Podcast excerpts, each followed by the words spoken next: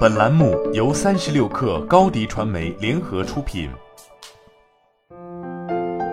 本文来自三十六氪神译局。你可以遵循的行之有效的路线。二零二零年十一月，我开设第一个在线课程，它在十二天里赚了三百零五点一三美元。我现在总共有九门课程，还有一门课程正在筹备中。我在下午六点到八点之间将新的课程上线，他们平均每月可收获五百美元。我在二零二二年的目标之一是将之提高十倍。美梦似乎成真了，这些网络课程在我睡觉的时候还能带来源源不断的收入。我所要做的就是回复学生的消息，并感谢大家的评论，每周只需要不到一个小时。我选择了在线课程，因为可以赚到的钱没有限制，学生可以自选学习时间，我不必在场。此外，我自己无需管理，我不必为我的课程寻找学生。以下是一个经过验证的方法，你可以按照我这个方法，在下午六点到八点之间获得被动收入。第一步，连续发布十二个月的内容，一个 YouTube 频道、播客或者博客，哪个都无关紧要。前一百条内容可能会很糟糕，这也没关系。在做到每周发一个视频并坚持两年之前，你不应该考虑赚钱的事。其他平台可能会不一样。对于播客，你可以在发布单集之前建立合作伙伴关系，生产、改进、重复，注重每条视频的品质。取得阶段性成果需要一定的时间，可能是一年，可能是五年。作为创作者。我们的职责是保持高标准。第二步，建立友谊，而不是人脉。人脉是假的。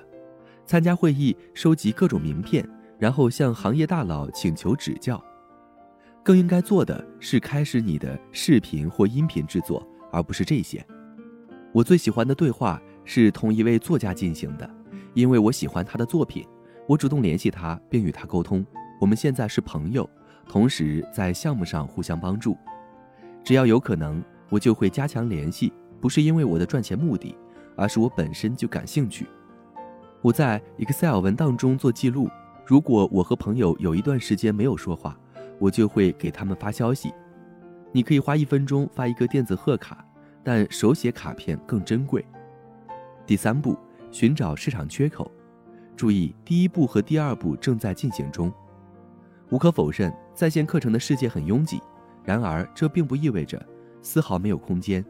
几周前，我和一位朋友聊天，他辅导数学，并想开设一门在线课程，这是个好主意吗？我搜索关键词，第一个就是数学，数学太具有竞争力了。然后我通过搜索 IGCSE 数学进行了更深入的挖掘。排名第一的课程一百条评论，最后一次更新时间是二零一七年。排名第二的课程只有三条评论。我认为。要么没有什么人搜索这个关键字，要么市场供不应求。我认为是后者。我鼓励这位朋友开设一门数学课程，如果他能获得二十多条评论，他的课程应该可以排在第一页。开始一件事最好的时间是十年前，其次是现在。第四步，创建你的第一门课程。让我们把事情简单化。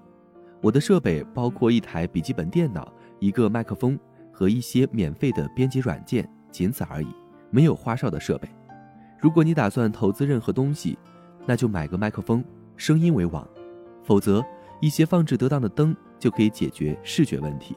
只要你提供价值，人们就会宽容。第五步，随时免费提供课程。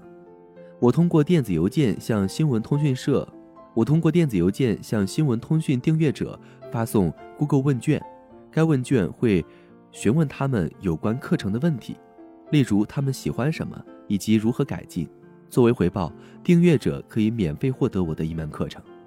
我得到了有用的反馈，他们可以获得价值五十九点九九英镑的在线课程，双赢。好了，本期节目就是这样，下期节目我们不见不散。品牌蓝 V 想涨粉就找高迪传媒，微信搜索高迪传媒，开启链接吧。